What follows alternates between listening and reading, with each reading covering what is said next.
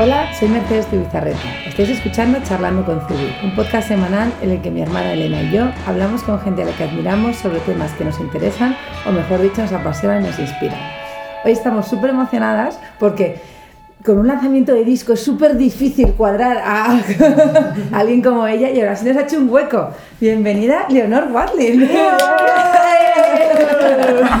Esto es una ola. Muchas gracias, muchas gracias. Tengo que decir que he hecho un hueco, pero muy malamente, porque me equivoqué. O sea que vosotras me habéis hecho dos huecos, que me parece... ¡Bravo! Vosotras estáis ocupadas. Este mes en México, eh, has vuelto, te vuelves a ir otra vez, eh, el lanzamiento del nuevo disco está haciendo La Bomba. Está muy bien. ¿Está muy bien? No, no está muy bien, está increíble. ¿eh? Hay que vender cinco veces más. Y te hemos ido a ver en concierto. Y ya estamos viendo el siguiente. O sea, por favor, o sea, ¿cómo ha sido esto? Pues estamos súper contentos, porque además ha sido... Es el primero que hacemos sin discográfica. Ah, eso no Y lo sabía. entonces- ¡Wow! Sí, entonces ha sido... O sea, producción mm, propia ahí, Hacerse amasándolo. mayor un poco también. Ostras. Porque claro, mm, yo, yo sostengo, o sea, yo no soy enemiga de las discográficas para nada, porque me parece que al final te la vuelves a inventar de otra manera. Porque tú al Sí. final necesitas a alguien que te ayude con la prensa, alguien que te ayude, o sea, Sí. te lo vuelves a construir de otra manera. Lo que sí es verdad es que... A tu manera. ¿no? Claro, que hay algunas ahora mismo, pues las que habían, mm, de repente después de salir de Universal, pensamos, ¿volvemos a entrar en otra grande? O... Y dijimos, pues mira, no, vamos a pedir una línea de crédito, eh, vamos a, a pagarlo nosotros, eh, nos lo produjo Vicentuma y nos lo distribuye em, Altafonte, que la verdad es que es una distribuidora digital, que nosotros fuimos a la primera reunión, yo pensé que pues, tampoco sabía muy bien qué esperarme, porque en realidad las distribuidoras digitales, Sí. Todas las discográficas contratan distribuidoras digitales, o sea que, que en realidad Es un trocito también de lo- con lo que ellos trabajan. en realidad es como el más grande ahora mismo, Vale, porque ya. son todas las Ah. plataformas, son Spotify, YouTube, eh, iTunes, y, y llegamos y son una parte muy técnica y muy de, de ordenador y una parte humana que yo, o sea, de eso, eso lo- la fantasía que uno tiene de lo que debería ser una discográfica, de alguien que le gusta mucho la música, Sí. que, mm, que habla de música, que... Y entonces Alejandro y yo nos, nos estamos súper contentos, nos enamoramos. Y además es una cosa muy bonita, porque es, yo creo que se parece más a lo que hacéis vosotras. O sea, es una Sí. producción, tú puedes ver eh, cuántas descargas tienes, lo puedes Sí, cobrar cuando tú quieras, Sí. puedes darle a cobrar como ahora o, o no, vamos a dejarlo ahí, cobramos dentro de un mes. Ves por territorios y entonces de repente pues a México, por ejemplo, que nunca, siempre que íbamos no cantábamos La Luna, por ejemplo, o Puede, y Puede es la canción más descargada en México. Y dices, José, vamos a tocar ahí, habrá que Oh, tocar Puede, no podemos no tocar Puede. Jo, fíjate, o sea, está hablando totalmente de datos, de análisis de ventas, de ver en plan. Claro, eso a mí es me lo agobiaba mío, me mucho, ¿eh? encanta. Porque yo soy muy analógica, muy romántica. A mí como que Mm. el tener mucha información mm, me angustia. Ujú. Pero, pero en este caso es muy... Por eso digo lo de hacerse mayor, porque es, es como de no pasa nada, o sea, no pasa nada por, por saber cuánto cuesta hacer un disco, por saber cuánto cuesta contratar a un jefe de prensa, por saber cuánto cuesta la distribución, que es lo más difícil, colocar los discos en tiendas. Sí. Eh, y, y no pasa nada, está bien. No, No, pasa nada. Hacerte muy mayor. no ¿eh? pasa nada. estás disfrutando. Tampoco, a ver. No, Ese yo no tengo- extra presión. Yo que- menos mal que somos un equipo, porque yo no, yo no tengo cabeza para... O sea, yo la, la primera gente que se empezó a ir de discográficas, por ejemplo, eh, Peter Gabriel, que se fue, pero esto antes de que Sí, hubiera una gran crisis. sí, sí. Kiko Veneno también Sí. se fue. Em, Amaral también se fue. O, o er- o tienes una cabeza organizada, o es un... O, o- o todo el tiempo que le dediques a hacer las cosas administrativas se lo quitas a hacer lo que deberías estar haciendo, que es escribir canciones. Sí. Por eso digo que al final te vuelves a inventar una discográfica, porque, porque tú al final para escribir canciones te tienes que aburrir, tienes, o sea, como, como, como parte del trabajo, tienes que estar mirando una pared en blanco un rato y Sí. escuchando música y leyendo. Y si no, no produces lo que tú tienes que producir, que son... Al final, como las marcas actuales, nosotros eh, estamos viviendo la crisis de las tiendas, Mm. porque también se está viviendo lo mismo. Es curioso porque siempre ha habido multimarcas, siempre ha habido centros comerciales, siempre ha habido Sí. tal, pero realmente hay una crisis muy grande en todo eso que, que está- están desapareciendo la marca, la tienda de toda la vida y, y están como subiendo las marcas. Entonces las marcas lo que nos hacemos es nuestro grupito, nuestra familia, Claro, en la al cual final- cada uno se dedica a lo suyo y lo hacemos a nuestro modo. Mm. Lo que hace que para el cliente o para, en vuestro caso, para la persona que compra el disco, todo lo que hacéis es mucho más personal. Ya no es el sota caballo y rey, sino ahora lo estás haciendo como os da la gana. No, y hay un canal muchísimo más directo con el usuario final, con el cliente, con A mí tal. eso me agobia un poco. El Sí. canal directo, por ejemplo, yo tardé muchísimo tiempo en abrirme Instagram, Sí. En abrirme Twitter, porque a mí el, me daba miedo, o sea, también Sí. no ha pasado nada, estoy bien. estoy bien. No ha habido drama. Pero, pero, pero me daba mucho miedo, tan, ¿sabes? Es como de... eh, Tanta accesibilidad. sí, sí, pero, pero no ha pasado nada, está No, bien. no pasa Ya, nada. es Eso es bueno cuando no pasa nada. Pero que al final te vuelves a construir Sí. lo que te hace falta. Para, Totalmente. para que la persona que consume o Sí. que escucha mm, tenga la misma experiencia. O sea, yo al final tengo la misma experiencia como oyente o como consumidora que tenía antes. Lo que Sí. pasa es que por ahí dentro han pasado cosas y han desaparecido personas y se han hecho más grande otro tipo de empresas, pero tu experiencia como cliente es bastante parecida. Sí. Bueno, normalmente nosotros empezamos preguntando, o sea, que nos cuentes tu vida, todo eso, pero eh, en este caso, realmente todos la conocemos. Hay algo Sicilia, que 1942. nos... Nuestra pregunta de hoy es, cuéntanos algo que no salga en la Wikipedia. ¿Cómo yo- es salir en la Wikipedia? Yo debería poder editarlo, pero no. También tengo cierta resistencia, o sea, tampoco me hago muy responsable de, de No, no, las yo, yo, cosas. yo, yo creo que son cosas que hay que dejar fluir, ¿eh? Está pero yo, por ejemplo, ti. me encanta porque, porque es, iba para bailarina y una lesión de rodilla. Sí. Tam- no es verdad. me encantaba bailar, me gustaba muchísimo. Eh, pero, pero si ya con 14 años Es No cierto, estás- no estás. mm, No, no, no, No vas, vas a estar. bailar. No vas, no vas a vivir de ello. No, sé si me estoy explicando bien. Sí. Pero me gustaba mucho y me sigue gustando mucho. O sea, mm, pasa es que sí tengo mal una rodilla. Eso es O sea, Eso es sí, cierto. es verdad. O sea, la Wikipedia tiene esa información que a mí me hace mucha gracia. Claro, y luego lo que pasa es que se queda. Claro, o sea, yo la primera peli que hice tenía 16 años. Y luego hice una serie y luego hice otra peli. Entonces, claro, las entrevistas, ¿no? Entrevistan a esta chiquilla que se llama Leonor que ha hecho una peli. ¿Qué, qué nos puedes contar? Pues tampoco tenía mucho que contar. No, que he había hecho ballet. Pues, eh, Y entonces o sea, adquiere como un peso en la biografía que tampoco es tan. Sí. Pero es verdad que me encantaba. Es maravilloso bailar. Estoy ahí, les pongo a mis hijos vídeos todo el rato de, de baile contemporáneo, de Pina Bausch, del Bolshoi, de Jim Kelly, de, o sea, como ¿Y qué para tal? ver si... Pues a mi hija muy bien y mi hijo menos. Le gusta, la- a los dos les gusta mucho bailar, Sí. ¿eh? pero A lo mejor va por otra vía. Puede ser cantante, es que a mí actor. me parece eh, alucinante lo que, lo que pasa cuando... Me parece, pero en Latinoamérica, por ejemplo, lo tienen súper claro. O sea, todo el mundo acaba bailando. Bailar es parte de... Sí, de la cultura. En España es ir a beber. Ya. En Latinoamérica es ir a bailar.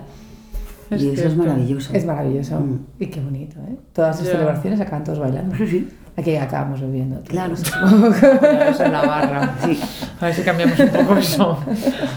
Bueno, entonces a ti, a ti la gente, claro, es- debe ser una sensación muy rara que te puedan gu- googlear. Tú decías antes de las redes sociales, tardé mucho en abrirlas porque sabía que iba a ocurrir, de repente no, no ha pasado nada, es mucha tranquilidad. Pero ¿cómo afrontas que la gente sepa tanto de ti o, o que crean que sepa tanto de ti? Porque se te acercan en plan, la lesión de rodilla, trunco de carrera. Y tú como, bueno, no exactamente, pero... Hay como una información, tú dices, que, que mueve por ahí y que, que conocen de ti. O sea, es- eres famosa. Sí, es, mu- es muy raro al principio. Sobre todo si eres reservado como yo. Sí. No voy a usar la palabra tímido porque Mm. siempre que un actor dice tímido, dicen, no puede ser. Es Ya. verdad que por eso, es normalmente verdad, te lo, haces lo actor. decimos, es imposible. Pero normalmente por eso es como una contrafobia, es como te Ya. da tanta vergüenza Ya. hacer cosas en la vida que si te ponen un nombre Una y una máscara. máscara, te atreves a... O sea, eso es muy cierto.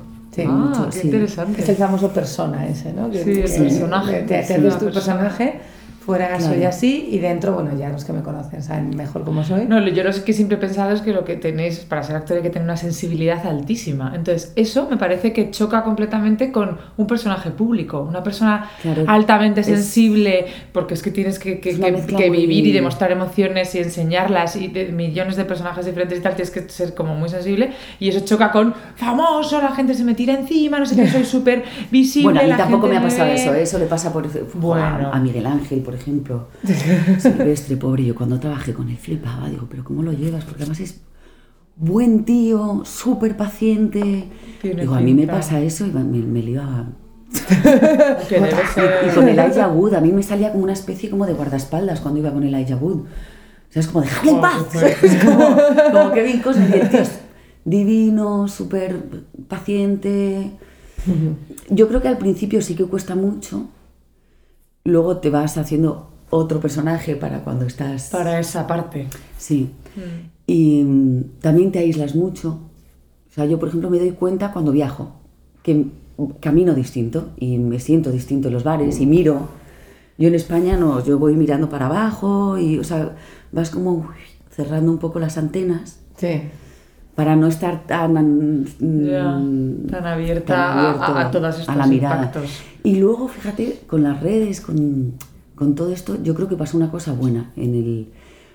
Porque antes tú tenías la sensación de que controlabas más tu imagen, era muy angustioso, y entonces era em, las fotos, y entonces te mandaban las fotos, y las únicas fotos que salían tuyas Sí. eran las de sesiones de fotos, mm, donde, donde tú tenías cierto control y dices, esta sí, esta no, han sacado esta foto que es horrible. Y ahora hay tantas imágenes Sí. Que uno se relaja. No, y el también. público, imagino por lo que tú dices, tenía más ansia, si te veía por la calle y si tal, de verte en, el- en la vida real que y no, ahora. y no había tanta imagen de la vida real. Claro. Eran todo fotos Claro. súper bonitas. que al y verlas, como que se normaliza un Sí. poco todo y ya veo Y a un famoso en. Instagram todo el rato en su cocina, si le veo por la calle, no es todo tan estricto y tan Sí. compartimentado. O sea, por Es un lado, cierto. te- a lo mejor antes te acercabas menos y ahora como lo ves en su cocina, Sí, ¿tú te, te acercas y le dices, Incluso. ¿qué tal el pisto de hoy? ¿Qué tal el viaje de la semana pasada? ¿Qué tal el viaje de la semana pasada? Yo, por ejemplo, soy, pero no es una cosa, o sea, yo soy así, tengo una amiga que es así, no tiene que ver con ser actor. O sea, yo cuando, cuando por pero esto de toda la vida, me llaman por teléfono, hay una fiesta, tal, no sé qué, qué pena, no puedo ir. No explico más, no digo, ay, qué pena, es que tengo una cena con mi madre, no sé qué, o sea, mañana puedes, no, no puedo, porque, bueno, tengo cosas que hacer. No, no detallo, ¿sabes? No, pero eso siempre ha sido así, no es, no es porque tenga un oficio público. Sí. Pero claro, soy así con todo. O sea, yo no pongo fotos en Instagram de mi casa. Me da mucha. Me pasó una vez que, que tenía un piso. Hice, a ver, esto lo, lo- lo voy a explicar. Hice televisión donde pa- cuando pagaban mucho. Ahorré. No soy una gran inversora, lo he hecho bastante mal, pero es- en eso tuve suerte. Compré un piso chiquitito y lo logré vender antes de que se hundiera el mercado. O sea que no perdí dinero, no gané, pero no perdí. Pero lo, el- a lo que venía es que lo tenía puesto a la venta y nadie, o sea, no, nadie sabía que era mío, no. Sí. Y de repente estoy en una exposición, además es que me acuerdo que estaba en la Fundación Telefónica en una exposición del fotógrafo Alfonso, que es maravilloso. Estaba ahí mirando las fotos y de repente se me acerca un chico y me dice, hola, Leonor. Eh, nada, oye, encantado, qué, qué bien conocerte. Oye, me encanta tu casa, me encanta la, la escalera esa de, de madera. Y me dio una, como si hubiera abierto la, la- como si me dijera qué bragas tan bonitas tienes. Me dio una, una cosa de, y, le dije, pero ¿y- ¿y por qué sabe- sabes que era mi casa? Eh, no, no, porque me lo dijo un amigo que sabía que tal. Y eso sí me da mucha paranoia. Hombre, no me extraña. Me he relajado mucho con mi pareja porque mi pareja es mucho más relajado, mucho más abierto. Invita a mogollón de gente a casa. Me acuerdo al principio era como, por favor, ¿puedes no hacer fotos donde se vea el salón? Porque me, me, me da mucha angustia. O sea, me parece. Es no poco sé pudor. sí, es como. Yo me da entiendo, pudor. Sí. Me da pudor. O sea, me encantan las revistas de decoración, pero sería incapaz de hacer. Aquí en el salón de Ah, la de- cocina. Me encantan, ¿eh? O sea, me encantan, pero no puedo. Verlas de otros, pero. No, no, me daría mucha grima que alguien venga a una Sí. exposición y me diga, ¿qué lámpara tienes tan bonita al lado de tu cama? No, Voy a cambiar la mañana. no. Me ha costado contigo, a lo mejor, y no me acuerdo. me daría mucha ¿Cuándo ha inseguridad. sido eso? Bueno, y la fama lleva aparejada una cosa que, que está muy mitificada, que es el éxito. Sí. Eh, ¿Para ti qué es el éxito? De hecho, es muy curioso porque antes tenías que tener éxito para ser famoso Sí, y ahora está como disociado. totalmente. Totalmente de acuerdo. Ahora, eh, ahora es como ser famoso es el éxito. Sí, Es, es una cosa muy rara. Tienes razón. sí. Y mm, yo no sé cómo lo llevan. Yo tengo una suerte de haber... Siempre he pensado que nací mm, tarde, que yo tenía que haber nacido en los años 50 o... en- Pero no había epidural, entonces no... no. Ni hablar. Pero yo tengo mucha suerte de no haber nacido con las redes. O sea, yo no sé cómo lo llevan ahora. Y nivel de ansiedad y de, y de estrés. Yo Para no mí el, el éxito es, perdón que sea gráfica, pero es que me parece el mejor ejemplo.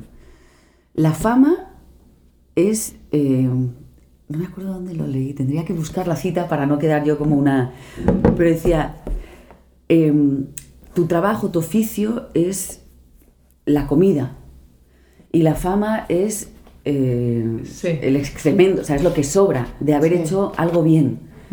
Y ahora la gente como que busca Lo otro. lo otro. Es decir, no, no, si lo importante es lo que comes, no lo que, no el, Lo que se el queda. desecho. No lo que sobra, ¿sabes? Lo Que sobra. O sea, la consecuencia de tener un trabajo público, si lo haces en teoría, si lo haces bien y te va bien, es que te conoce más gente. O sea, es, es una cosa buena y cuando empiezas en esto lo tienes que asumir. O sea, no vale luego enfadarte. De, es que no me dejan tomarme un café, no. hombre, pues es que has elegido un oficio Público. público. Lo puedes llevar más o menos bien, puedes pedirle a la gente que te respete, puedes hacerlo de muchas maneras, pero no enfadarte, porque es como... em, pero, pero no entiendo muy bien la, la gracia de ser famoso por ser famoso. Me parece que debe dar mu- mucha, mucha ansiedad íntima. Es que lo que me parece a mí es que es- está vacío. O sea, ese éxito está vacío, porque realmente sea, si haciendo Como cosas a veces sientes a veces los el, el sentir síndrome del impostor, totalmente... que lo tenemos todos, Uf, ah, pero de, se van a dar cuenta de que no valgo Y y, los me que, van a somos, echar. los que somos exigentes, o sea, a- nos enfrentamos todos los Claro. días a eso. Pero no conozco Claro. a nadie que no lo tenga, que eso es uno de los descubrimientos bonitos. Me acuerdo la primera vez que fui a Cannes, estaba, o sea, yo estaba dada vuelta, no, no podía comer, o sea, estaba mal, mal, de ansiedad, de, de exigencia, de lo que yo creía que quería, de lo que sabía que la gente Se suponía también. que yo quería, de... Lo pasé fatal la primera vez que fui, porque estaba en la exigencia, estaba Manejar en... las expectativas sí, ¿no? de los demás, qué difícil. y las mías y tal. Y de Ya. repente me acuerdo ver a Winona Ryder en la alfombra roja, Wow. hiper incómoda. Y dije, no jodas. esto no- o sea, pero con muchas, claro, yo estaba muy adolescente en el sentido, ya era mayor, pero en el Sí. sentido como de, de cómo me afecta a mí esto. O sea, a mí me da igual Winona Ryder, a mí esto me viene muy mal, porque quiere decir que no mejora. O sea, que, No. y no, y no, y el síndrome del, del- del impostor, luego yo he hablado con, he tenido suerte de trabajar con un montón de gente maravillosa y más mayor y tal, y no se va. Lo único que puedes hacer es como ir clavando como los escaladores, ir, Sí, ir poniendo piquitas y decir, Mm. bueno, voy a fiarme un poco de mí también. De Y- lo que tengo atrás. Claro, o sea, voy a mirar y voy a decir, bueno, est- estas picas las he puesto yo, mejor Sí. o peor. No deben estar tan mal si estoy aquí, ¿no?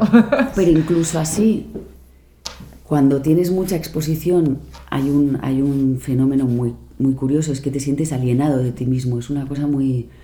Cuando te hacen muchas entrevistas y te hacen muchas fotos, Si me siento yo alienada de mí misma, no me quiero ni imaginar. de oír tu voz, de verte desde fuera y, y- y el contraste Madre con mía. lo que tú ves y lo que tú sabes de ti mismo. O sea, hay una disociación, hay una cosa... Eso, si está apoyado en nada, en, en ser influencer por, porque sí, o sea, yo, me- yo, me, yo me estoy imaginando las sesiones de terapia. que- yo estoy pensando hacer un Diarias. grupo como de mm, amigos de ex-influencers, ¿sabes? De- como alcohólicos anónimos, porque vas... y Porque, Va a ocurrir, es porque verdad. el golpe plan, es hola, durísimo y no es su soy- culpa tampoco. O sea, es, Ya. Es una maquinaria que devora y tú le das y da igual cuánto le des, va a querer más y Sí. de repente un día te va a escupir y vas a decir, pero ¿por qué? Si antes me querían, ahora no. Qui- Quizás tenemos que pensar más el éxito como éxito personal y la fama como algo que viene asociado. Pero que, que pienses que el éxito es, es o sea, que tú llegas a tu meta y he tenido éxito. Mira, mira. No, no, no que te lo pongan otros. Lo voy a citar porque, porque es verdad que es mi pareja, y, pero es que dijo una cosa el otro día que pensé, "Mierda, ¿cómo no se me ha ocurrido? me pasa mucho eso Es- con Jorge. de- yo, yo creo que lo dije yo antes, me ha debido robar. Lo has leído. Pero, pero me encantó, dijo, ni el éxito ni el fracaso hay que mirarlos de frente. Son como la górgona, hay que mirarlo con un espejo. ¿Os Sí. acordáis de la górgona? Que Sí, es perfectamente, que- En la que mitología si la griega, mirabas te que conviertes si en la piedra. miras te conviertes en piedra. Sí, sí. Y entonces la manera en que, en que la consiguen matar es mirándola a través de un espejo. Sí, Y es igual, no te lo tienes que creer, ni eres tan bueno ni eres tan malo. Y si consigues tener esa distancia con la górgona y disfrutar Sí. cuando tienes éxito y no pasarlo mal, Y como John. Kahn, que era, no estoy a la altura de este éxito, esto no... ya. No, cuando tienes éxito, mirarlo por un espejo y decir, "Hostia, me voy a poner hasta la... me voy a beber el agua de los floreros, voy a disfrutar, voy a conocer a gente maravillosa y cuando estás en el fracaso, que es duro también, Sí.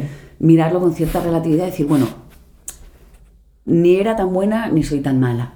Es- mm, y voy a aprender, porque Sí. también uno aprende mucho de, Joder. de los fracasos, pero me pareció buenísima. Y- y- Le voy a robar esa sí, frase a Jorge. Totalmente robársela ya. Ya. No, es, no es de Jorge. Es de Leonor. es de Leonor. ¿Y cómo se llevan esos altibajos tan grandes? A, mí me pasa a veces que de repente hay una serie o algo, hay un actor que me gusta mucho, de repente pasan unos años que no le veo. Mm. Y, y, y de repente me acuerdo, en plan, ¿dónde está? ¿Dónde está? Y me voy a... y me voy a IMDB, que es como mi Biblia, para saber Sí. dónde están, y me doy cuenta que no ha parado de currar, pero no ha llegado a mí. No lo he visto. Entonces, claro, para mucha gente eso es, no, no, no, ahora está guay y ahora debe, de- debe estar la indigencia. Entonces ves eso y dices, no, no, no está la indigencia, ni mucho menos, veo que está haciendo teatro, veo que está haciendo tal, pero que estás trabajando todo el tiempo, o sea, vuestro trabajo es una carrera de fondo Sí. en la cual hay, hay momentos en los que estás arriba más porque todo el mundo te ve, o, de- o debes pasar por un puente y todo el mundo te ve, y momentos que estás como en el subsuelo Sí. y dices, "Sí, yo sigo currando, pero nadie me ve. ¿Cómo se lleva eso a nivel? Porque me imagino que, que la gente te dirá cosas tan agradables como Sí, ya no haces nada, ¿no? Sí, sí. gente es súper guay. Bueno, la gente todavía, porque no tienen la culpa, pero, pero periodistas, que es como de, bueno, ya dejaste el cine, ¿no? O sea, ya... dices, hostia. Es que quieren un blanco o negro, un titular. Y dices, claro, si las cuatro pelis que hice hubieran tenido éxito, sería... Pero las cuatro películas que hice no llegaron Tuvieron su éxito moderado, se gustaron a la gente y ya está. y ya está. Y yo creo que eso, no lo sé, en mi, en mi opinión solo es, es una cuestión de edad y de tiempo. Me parece que te- o sea, tienes que pasar por ahí, tienes que pasar por ese desierto. Y me parece que además te, te hace mejor persona y te Sí. hace relativizar, te hace mirar a los mayores y a los compañeros de otra manera. Los que se viven Porque al ahí. principio no, hay muchas cosas que no entiendes. Y como de, ay, pobre, no. Ya. Mm, ay, mm, está haciendo. Y de repente cuando pasas por el desierto y, y te pasa a ti, o por elección propia también, Sí. que puede ser que. Sí, que es una fase para ti, que necesitas un poco distanciarte o algo. Y también es, es lo mismo que el, o sea, mirarlo a través de un espejo también, o sea, darte cuenta de que no, no, eso no es quien eres. Sí.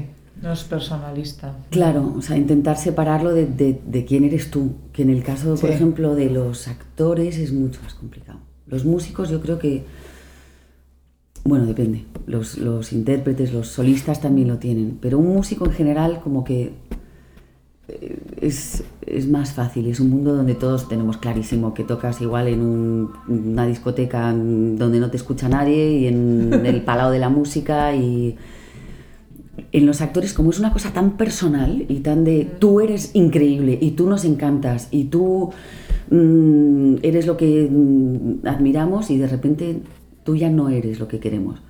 Es muy difícil no tomárselo personal.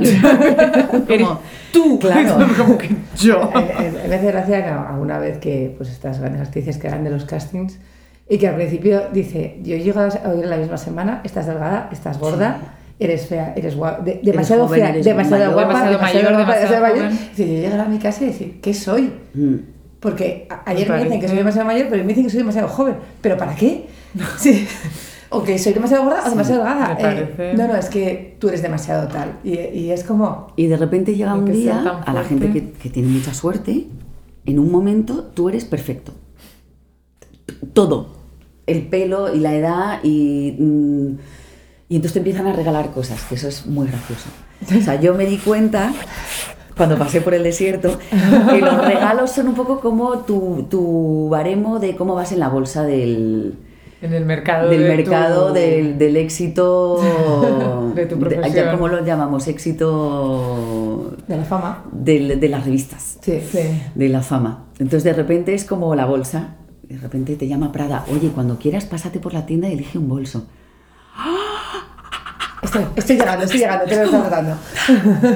me, lo podíais haber regalado cuando lo tenía pero pero es muy gracioso y también le vas quitando como Sí. Le vas, le vas quitando.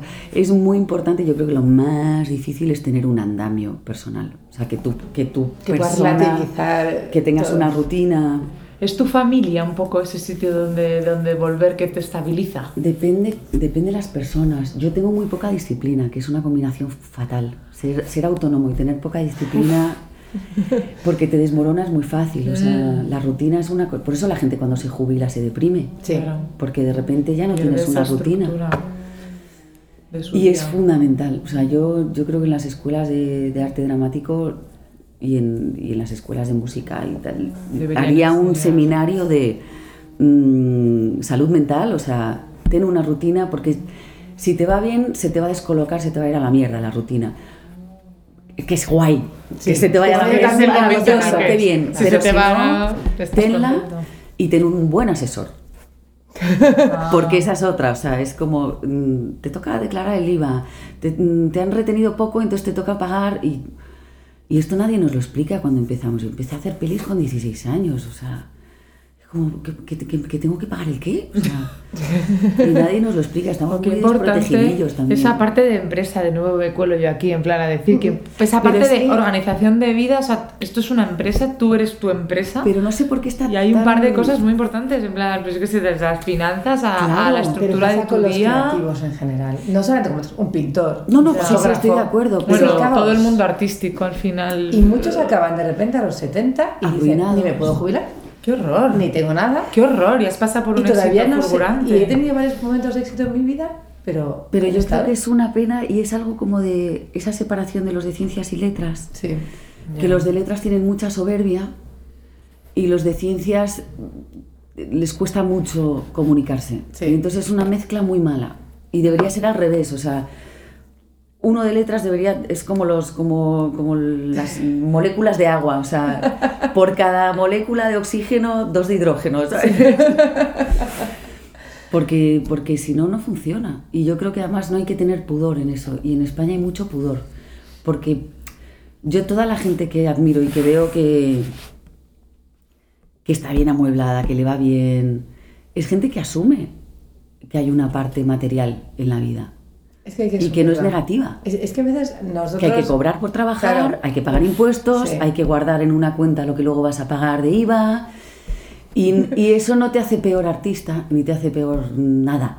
Para nada. Pero hay como una especie como de... mm, Bueno, Ay, no, es que no, sí, esto no... Arte, arte, arte. Ajá. Somos artistas. Y, es- y está muy bien. Estoy por encima de eso. Claro, está muy bien. Hay una parte que es verdad que yo, por ejemplo, tengo, tengo angustia mm, mm, fiscal. Le voy a poner nombres. O sea, yo, yo veo un montón de Pero papeles si, si la tengo hasta yo. y, me, Y yo que lo llevo también. y me, no lo entiendo. Es que da, da como miedo, da vértigo, ¿no? En plan, a ver, pero que te lo expliquen y, y es una cosa como un poco opaca, ¿no? Que encima a alguien que además no le gusten los números, no guste tal, es que te impone mucho, lo entiendo perfectamente. pero- Y que, es- ¡Oh! y que no se le da español eso, ¿eh? importancia. Da que es como de, Sí, sí. como de, "Ah, no, esto ya... Irá Y saliendo, yo en ya todas las escuelas, lo vamos, les, les pondría un seminario. Me encanta. Porque además los autónomos, en concreto los actores y los músicos, de repente ganas muchísimo Sí. Tributas Y luego un montón cero. y luego cero. En Francia, por ejemplo, tienen el estatuto del artista, que es que tributas cada tres años, más o menos. Sí. Que es una media, media. Neteas un poco. que es bastante real. Sí. Eso es bastante, o sea, de repente un año haces dos películas o sacas una colección, pero luego necesitas un año de barbecho. Sí. Claro. Y entonces, como aquí eso no existe, te lo tienes que hacer tú. Est- Están trabajando un poco en eso, ¿no? Creo que lo están intentando. están intentando. Yo, yo creo que se, que se tiene que hacer. Lo he hablado con, por ejemplo, con Manuela Velasco, lo, lo estuvimos hablando un día, que nos contaba ella eso, que sí, claro, hay que regular eso, porque es muy complicado. Tienes serie de éxito, como me decía, yo estoy ahora mismo en una serie de éxito. Tributas al pero- 51. claro, pero cuando se termine, yo no tengo otra. Tras un año y te devuelven. O sea, Sí, eh, claro, es, es- es muy difícil Es complicado. para estabilizar Tiene mucha ingresos. suerte la gente, yo la, la gente que conozco que le ha ido bien, o sea, que está bien ahora, es porque tenía un familiar mm, Organizado. Organizado. Empresarial. Mm. que le decía, no, mira, bonita, no te vas a comprar un piso mm, con terraza chiquitito en Barquillo porque es una locura, te vas a comprar dos apartamentos pequeños porque tu vida no sabes cómo va a ser. Y no lo vas a alquilar. Y, no- y te va a venir un señor y te va a decir qué bonita escalera de madera. Ah, pánico en el túnel. Tú ahora mismo te mueves entre dos mundos, la interpretación y la música. Eh, ¿Qué te aportan uno u otro a ti? ¿Qué, qué procesos te mejoran? Porque a lo mejor tú has conseguido un equilibrio bueno, a lo mejor uno te da lo que le falta al otro. Mm, hmm. es, es complicado porque, joder, otro día vi una entrevista con Verónica Echegui que me encanta. Me encanta ella. Y le decían, ¿qué es lo bueno y lo malo de la interpretación? Y decía, lo malo no se me ocurre nada. Y la miraba con una envidia, yo la miraba y decía, jo, qué bonita sensación. Yo tengo, yo tengo un amor-odio con la interpretación, tengo una relación muy tortuosa. Em, pero no la suelto. O sea, cada, Cierto tiempo cada cierto necesitas. tiempo. Mira, me encanta que me ordena. O sea, que, que cuando haces una serie o una película, la agenda no es tuya, te abandonas. Entonces llega el día que empieza la producción y ya no eres responsable de tu tiempo, Te de tu ropa, llevando. de dónde estás, de nada, de nada y tienes... Y un de sitio, repente, una hora todos los días y ya está. y a mí me, me- me- me surge así como por cosa espontánea una disciplina que si yo tengo que hacer de una jueza que corre maratones, me voy a correr todos los días, cuido la alimentación, o sea, hay, hay una cosa que me... Algo se apodera de ti. Claro, Qué interesante, en vez de que te hago bien plan, que, da- da- que la- dejar tu vida en manos de otro que te guste. bueno, me ha- o sea, claro, por eso tengo una relación amorosa. porque a la vez. Porque por un lado es maravilloso y descansas de ti mismo y eres otra persona y dices cosas que tú no has escrito y las dices como te dice un director de o directora. verdad te posee el personaje, como dicen muchos. Realmente acabas soñando pensando en él como si fueras él. Yo el ejemplo, tú sabes cuando lees un libro Sí. que te está encantando muchísimo Y se te mete. y se te mete y levantas la vista del libro y ves el mundo Sí. ligeramente, o sea, como que viras tu mirada Sí. y ves otras Y cosas. sueñas eso. Es lo mismo, lo que pasa es que igual estás tres meses, entonces Claro. sí, sí que Es se más. nota. Pero es esa sensación, o cuando sales de ver una peli Sí. que se te ha metido mucho, que estás como una semana Justo. como Revuelto. Viendo otras cosas, mm, reaccionando de otra manera, Sí. es esa sensación. Sí. Eso es lo que me aporta y, y luego el trabajo en equipo, que es maravilloso, es como ser parte de un ejército. Hay 50 personas y todas están como a lo mismo y, y por otra parte te abandonas, no eres dueño de tu vida, tienes que hacer lo que te digan y ser parte de un ejército que a lo mejor te dice a conquistar esa colina. Y dices, pero con el frío que hace esa colina, ¿por qué? A las Si 3 no- de la mañana. Si esa colina no la quiere nadie, si no, la- si no hay nadie ahí por algo. Nos podemos ir a casa y no. Y ya pueden ser las 3 de la mañana y, claro, si, si estás trabajando con alguien que te alucina o con una historia que te alucina, es más fácil si de repente no es Lo una historia que te encante o, o un, un capitán o una capitana que te encante, es dolorosísimo. Es- es- sabes que estás yendo a la muerte y tienes que ir Y no puedes. y cuesta lo mismo hacerlo además. bien que mal. Sabes que cuesta es la misma Sí. cantidad de energía, nadie hace una película mala posta. Ya. No, no, no, para nada. Y la música es. Es, es que es increíble. Es. Es una cosa sobrenatural. Y, De- y de ser parte música. de ella y, y que te pase por dentro y. Es alucinante. Además debe tener una cosa muy bonita que es el directo. Claro. O sea, que eso en cine, a no ser que hagas teatro, Mm. no lo vives. O sea, en cine tú El escenario. llega tu último día, terminas, alguien la monta. Como Esa sea, porque también es una que parte, no es- entonces una peli y alguien tuya. monta como O le sea, da la gana. imagínate que a ti os dicen, nos encanta Zubi, sois exactamente lo que queremos. Y entonces tú haces lo que tú haces, que es un bolso. tu información o tu producto. Y con eso tú no sabes lo que van a hacer. Igual cortan un trozo entero y se queda en la cremallera y lo ves y dices, pero, pero si yo te había dado. Eh, El bolso. o igual lo meten dentro de un contexto Sí, que dices, "Jo, mi bolso nunca ha sido tan bonito. sí. No depende de ti. O sea, tú les das lo que tú tienes, nada más. Y luego lo que pase. Y en la música, en cambio, te pones en un escenario y esa... A mí me encanta ir a conciertos. Es una cosa... Soy hiper fan de los conciertos. O sea, me encanta la música, pero me gustan más los conciertos Qué que la música. O sea, es una cosa... Es un momento de comunión. O sea, Mm. estás mirando a un escenario, estás sintiendo la música, con un montón de gente más sintiendo lo mismo y, y soñando. Es a mí los conciertos me, me hacen soñar y a mí los artistas me gustan más en concierto que en disco. Entonces voy a muchos, me gasto una pasta, pero que considero que me tengo que gastar. O sea, yo no soy nada crítica con el precio que tienen los conciertos. Creo que, joder, esa persona se está eh, vaciando ante ti con, con lo que cuesta además llegar hasta ahí, con lo que cuesta alquilar un teatro, con lo que cuesta llevar a siete personas, más el de sonido, más el no sé qué. O sea, hay que pagar un montón de sueldos ahí. Entonces, considero que realmente los conciertos pues, tienen que tener un precio que justifique el que todos estemos allí. Entonces, eh, me, me parece fascinante. O sea, me parece que debe ser de un gratificante. sí.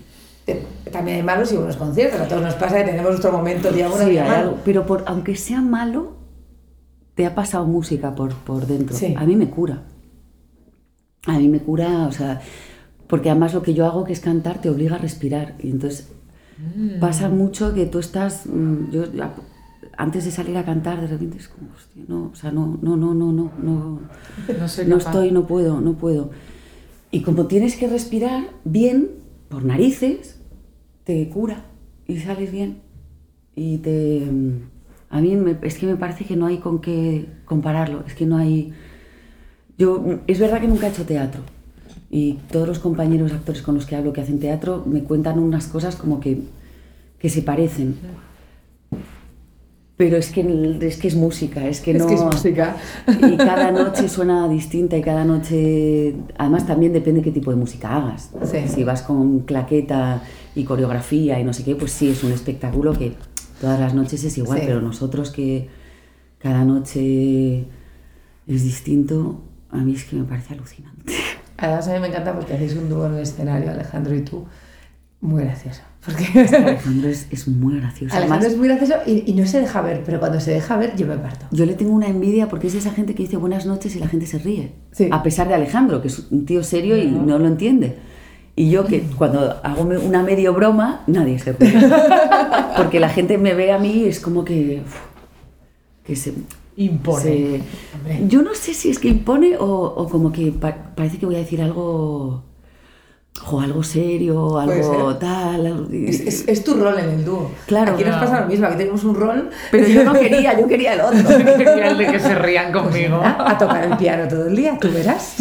A lo mejor es eso, a lo mejor es el momento el hombre del piano, que, que siempre parece que va a hacer algo. Yo creo que es muy. Y aparte, es- no sé, pero es maravilloso. Me río tanto con él. Me río tanto. Por eso que yo creo que llevamos 14 años trabajando juntos. Sí. Porque es muy difícil, vosotras lo sabréis. Sí.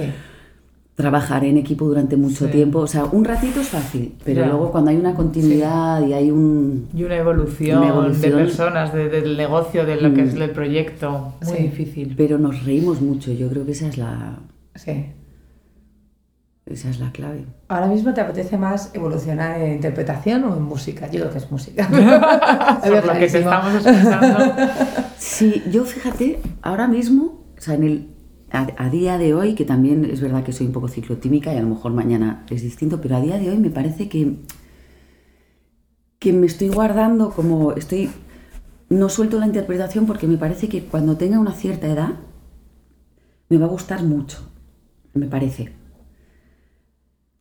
Pero ahora no, mm, o sea, con niños pequeños, con me, me cuesta, me cuesta Sí. mucho. Pero tengo esta sensación de que cuando ellos me abandonen, que lo harán, Sí, a todos. me va mm, me voy a sentir muy arropada en la interpretación entonces estoy más bien estoy como no perdiendo como un amigo no como Sí. no perdiendo el el contacto con, con esa persona con ese amigo porque sé que en, que en algún momento me va a salvar de, Sí.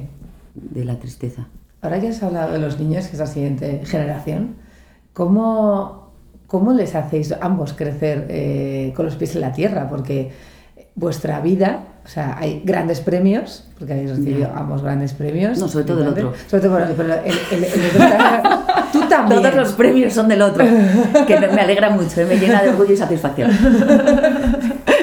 A todos nos sentimos súper orgullosos cuando sale él y dice, "Eh, no sé qué hago aquí. es, flipante. Bueno.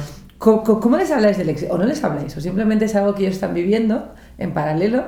Él llega con una cosa, la coloca en la estantería y Lo ¿qué es eso? Pues, perciben. pues- pues una cosa que me han dado. Hombre, pues es complicado, ¿eh? porque tampoco quieres que, que se sientan omnubilados y que sientan que... O sea, a mí, por ejemplo, claro que lo perciben y de repente además en casa somos muy de celebrar y yo creo que es muy importante celebrar las cosas. O sea, no vale sentirse culpable, por ahí ya hemos pasado. que esa es otra que pasa. Cuando empiezas a tener éxito también te puede pasar eso de decir, "Mm, no, no me lo merezco, no, no, no, no, y mira, jo, mira a mi mejor amiga que es mucho mejor actriz que yo, y entonces te da como una culpa que hace que sufras muchísimo. Y eso no vale tampoco. No. Porque si tienes éxito hay que disfrutarlo. Hay que disfrutarlo. Entonces lo disfrutamos mucho y lo celebramos mucho. Y mm, me acuerdo que hubo una época que mi hijo me decía, ¿y te han dado un premio? Cada vez que iba a un concierto, él creía que te daban Ah. premios por cada concierto, ¿sabes? Como te ha salido bien, te han dado un premio. Y entonces mm, yo creo que es muy importante que entiendan que es un oficio, que es un trabajo, como, como ser carpintero, como ser... que eres un artesano. O sea, Sí. yo intento que vean esa parte. Entonces, por ejemplo, eh, no van a muchos conciertos, pero cuando vienen siempre les decimos, si queréis subir al escenario, porque a veces es como de, hostia, yo quiero, es muy guay, ¿sabes? Es esa sensación del aplauso y tal. No, tú puedes subir, pero tienes que ensayar, tienes que hacer algo, no vale subir porque sí. El que sube ahí Tiene que prepararlo. se lo ha preparado, eh, Se lo ha ganado estar ahí. se, se ha vestido bonito, Sí. tiene cuidado, tiene respeto por la gente que hay abajo. Entonces, Sí. si tú un día quieres subir, ensayamos y, y subes a hacer algo. Y, y que vean mucho también es la prueba de sonido y La cantidad de horas que hay antes de subir escribir las letras. Yo les enseño los cuadernos porque mi hijo ahora está como con voy a escribir un cuento tal. Y digo, fenomenal. Entonces le, le enseño y digo, mira, yo para llegar a esta letra he hecho esto, esto, esto, esto.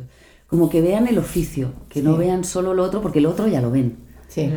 Eh, y no tenemos tele y no compramos, o sea, no estamos nada, ellos no están en las redes, no, pero, pero sí, o sea, llegan al cole y es como, oye, enhorabuena que a tu padre le han dado tres Grammys, sí.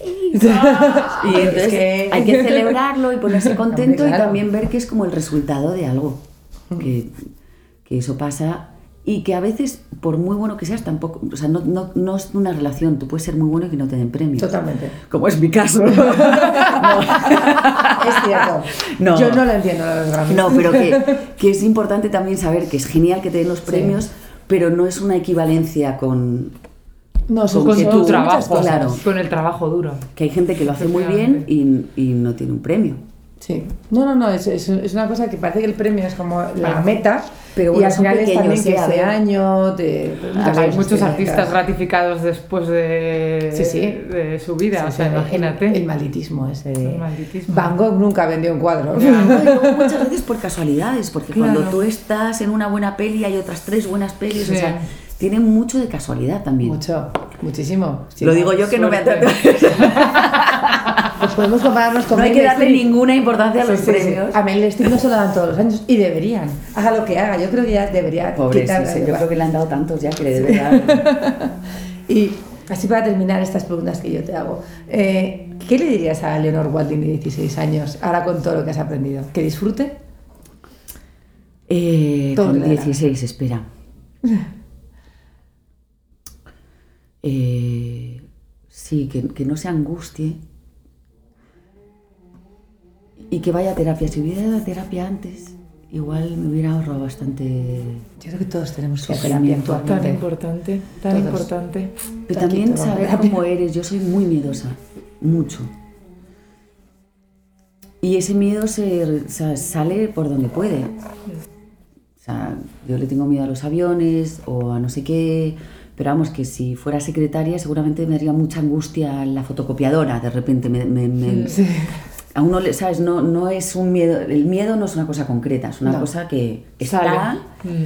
y florece donde hay una grieta. ¿Dónde Sí. encuentra? Mm. Y mm, sí, y a lo mejor sí, no lo sé. Soy bastante crítica conmigo. le daría un abrazo y le diría, Eh, No pasa nada. tranquila. Mm. ¿Cómo mala cuando eres mayor y dices, si hubiera seguido todo esto, qué tranquila hubiera ido, ¿eh? Ya. Porque es que con 16, con 20 Le eres dicho, puro no empieces a histeria". fumar, por amor de Dios.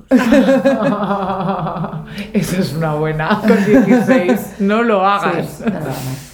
Empecé más o menos ahí, pero muy... No, o sea, Ya. yo era muy anti. Y con, 10 con 18, con 18 empecé... Pero además te saben mal los primeros... es Sabe que- fatal. No gusta. Ya, no, no, es no. como. Le sí, tatuaría a la Leonor de los 16 años le diría, no empieces. No te Bueno. acostumbres. Ahora estás a tiempo de, de abandonarlo. No. Cuesta muchísimo. Cuesta muchísimo. Cuesta muchísimo. Es cierto. Pero bueno, to- to- todos tenemos algo. Yo cuando alguien me dice lo de cuesta muchísimo fumar, digo, claro, sí, yo te entiendo. A mí me cuesta muchísimo dejar de comer.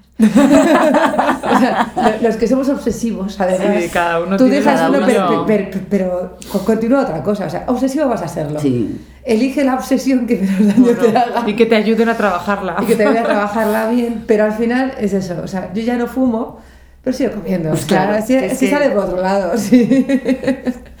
y si no, me daría los maratones, que también veo muchos Hay mucho- obsesivos, hay mucho- y le doy los maratones como de forma compulsiva. Fumador maratoniano. Exactamente, Sí, o sí, sea, pero es, porque somos obsesivos, entonces lo que hay que hacer es tratarla Es buscar otra obsesión que sea buena. Claro. Una sana.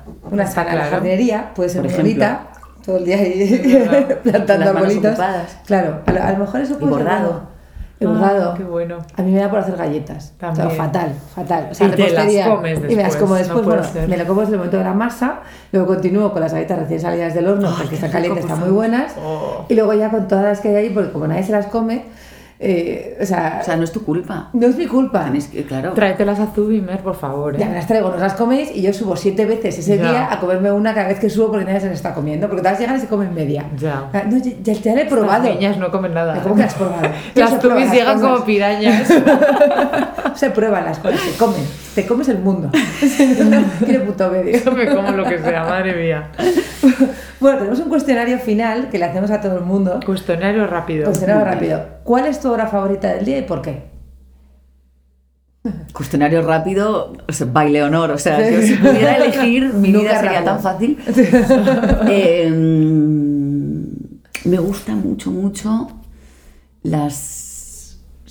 Dep- claro, es que depende, mi- mis días nunca son iguales, Claro. entonces es que es muy difícil decir una hora. Pero así en un día normal, mm, las. De, como de 9 a 11, de 8 a 11, 12, De la noche. sí. Ah, eres nocturna. Mm, Sí. Sí. O sea, cena, tranquilidad, leer algo. El último rato antes de dormir. Sí, más bien es como de mm, cervecita, cuaderno, boli. Oh, Ahí me. mm, te inspiras. mm. Qué bueno. Eh, ¿Cuál es tu palabrota favorita o no dices palabrotas? Que aquí todos que tenéis hijos me decís que ya habéis dejado las palabrotas por No, ahora. Em, hay- los, los del Río de la Plata tienen tan buenas. Em, A mí me pasa eso, todas las, las mucho son tan buenas.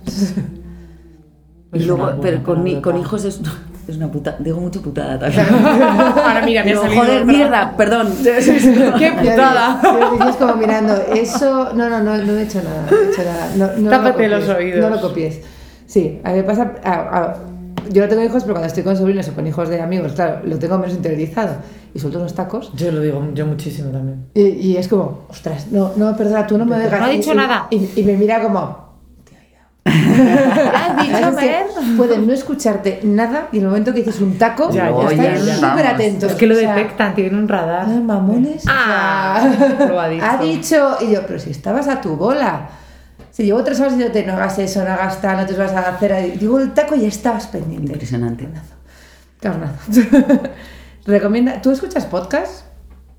Em, sí, Recomiéndanos uno. a mí me gusta mucho el de... El de em, jo, soy malísima con los nombres. Las mm, cronohistorias. ¿Ese cuál es? No lo conozco. Cronohistorias. Si quieres ahora subo, lo miro Sí. y lo contesto bien. No, no pasa nada. Con esto nos vale. Lo, lo, lo, lo ponemos en el texto. Sí. Queda así más. Ahora nos los buscas y lo escribimos en... Y bueno, nosotros estamos trabajando en algo entre nosotras, pero ¿qué paisaje te gustaría que fuera un zubi?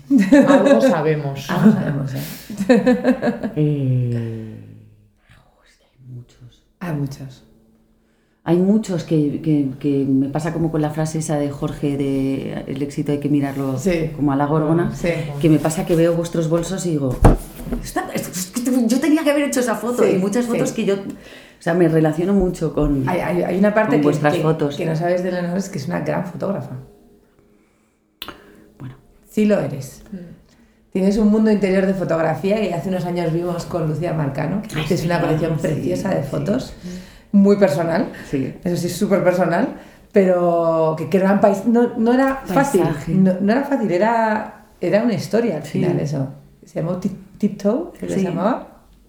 Y, y entonces tú vas por todas lados haciendo fotos. Sí, sí, hago muchas fotos. Me gusta mucho desde hace mucho tiempo además.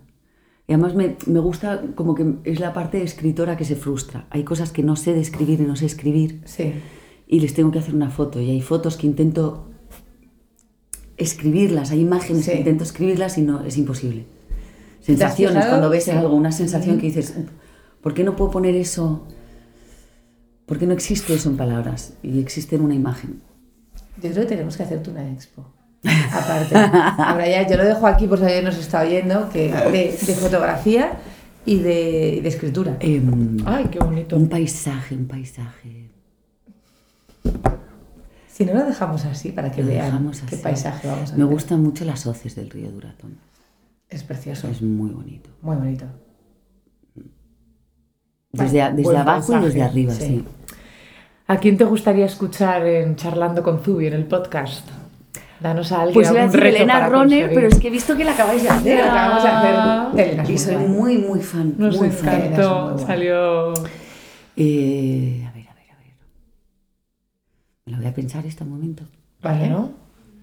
Yo quiero a tanta gente. Me, me he hecho una lista que. Ahí va gente que tú conoces.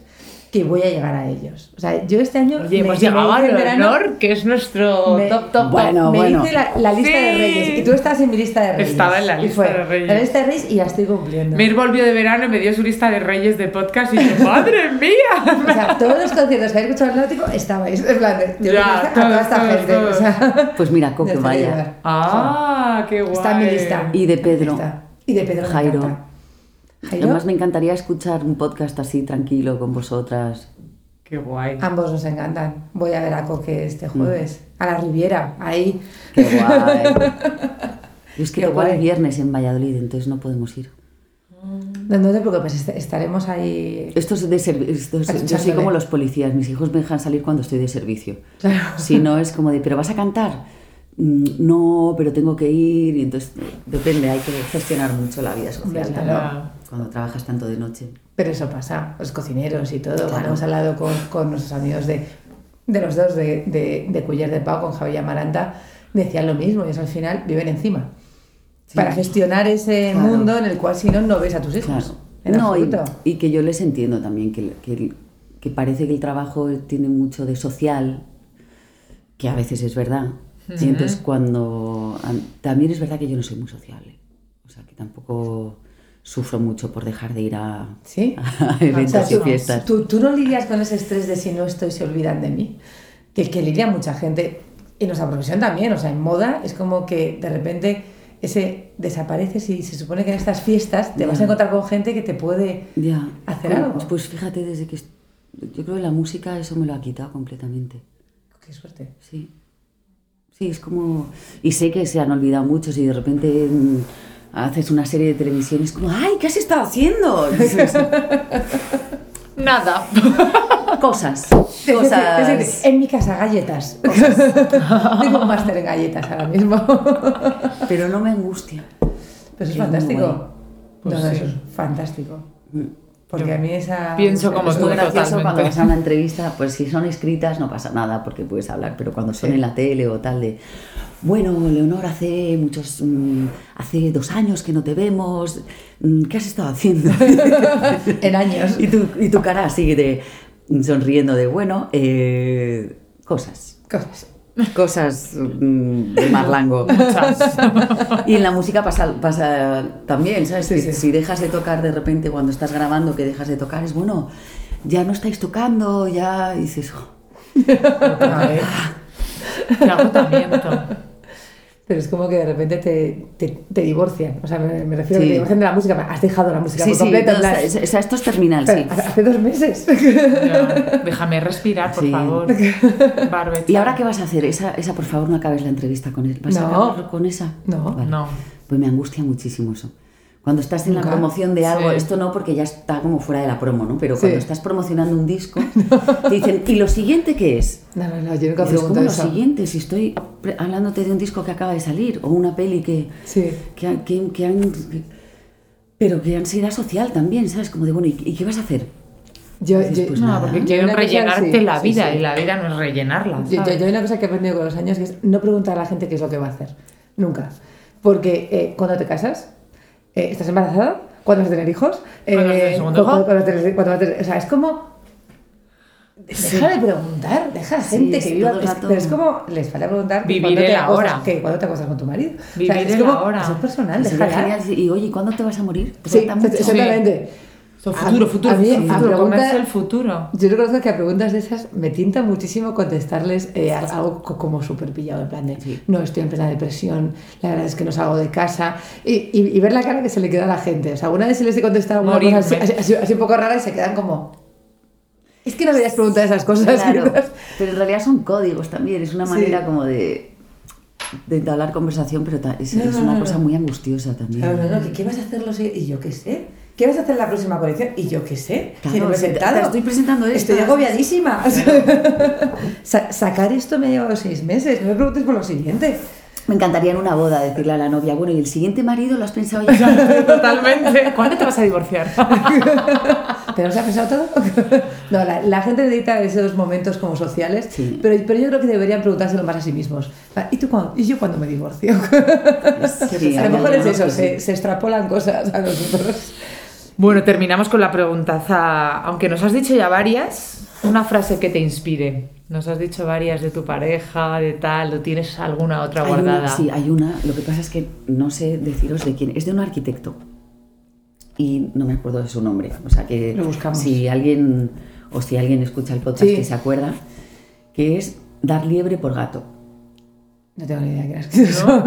Pero es que es una, eh, hablando, estaba hablando de proyectos de arquitectura que de repente te encargan pues una vivienda social.